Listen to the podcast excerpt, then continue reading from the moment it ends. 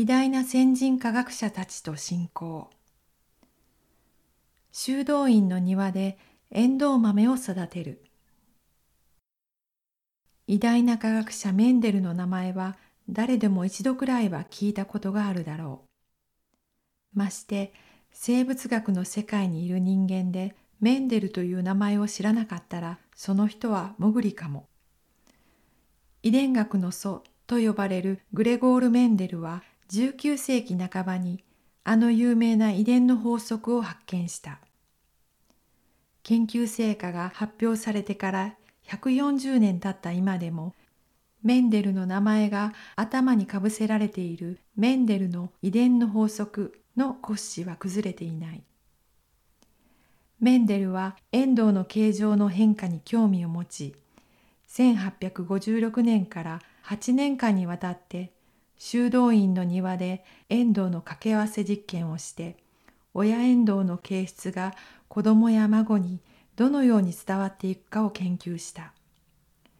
純形を取り出し、花粉が混ざらないように周到な研究をするのは、情熱と忍耐と明晰な頭脳が必要だった。1865年に研究結果を発表したが何の評価も受けなかった。時代に先駆ける研究として珍しくないことであるが、メンデルは当時の細胞学の権威に論文の別釣りを送ったりしたが、数学的で抽象的な解釈が理解されなかったのである。3年後には修道院長になったため職務に忙しくなり研究に時間を割くことができなくなった。そして彼の研究発表から35年後1900年にようやく成果が注目され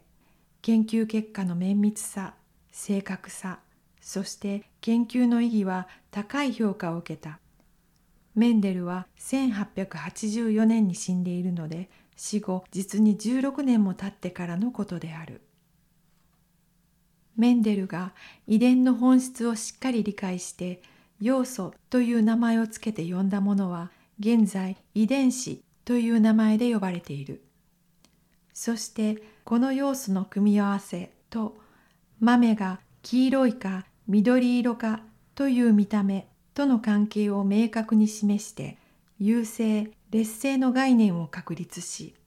またそれがどのような比率で現れるかなど詳細な研究結果を得たのであるこうして遺伝の基本はすべて彼が発見したと言っても過言ではないだろうもちろんさまざまな例外もありまたこの法則に付け加わったこともあるが原則的な遺伝法則はメンデルによって確立されたのである。現在、生物は分子レベルで相当理解できるようになっている。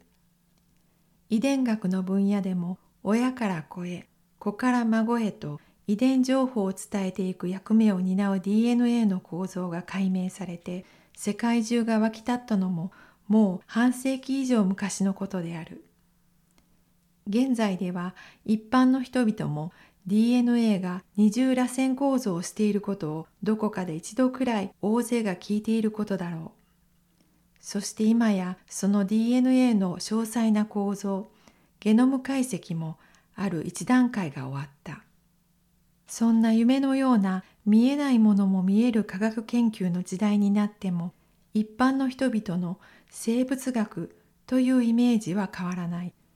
文系の学生も理系の科目を多少は履修しなければならないが数学や物理学や科学が嫌いでわからないから生物学を履修しますという学生は多い。生物を理解するためにはこれら科学の基礎知識が必要であるから講義の1、2時間目は彼らの嫌いなこれらの学問の講義から始まる。こんなはずではなかった。とがっかりする学生にどうすればわかりやすく語れるかとあれこれと工夫したり生物学を嫌いになりませんようにと祈ったりしている21世紀の現在でさえそういう状況であるのに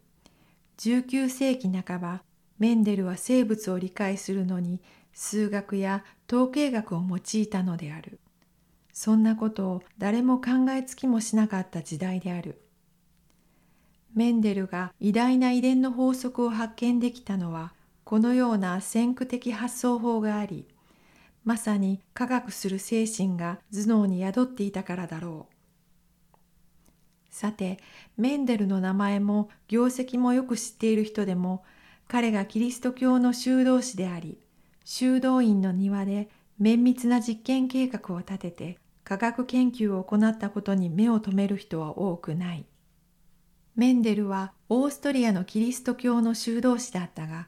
彼の所属した修道院には哲学者、数学者、鉱物学者、植物学者などがいて、学術的な研究や教育が盛んに行われていた。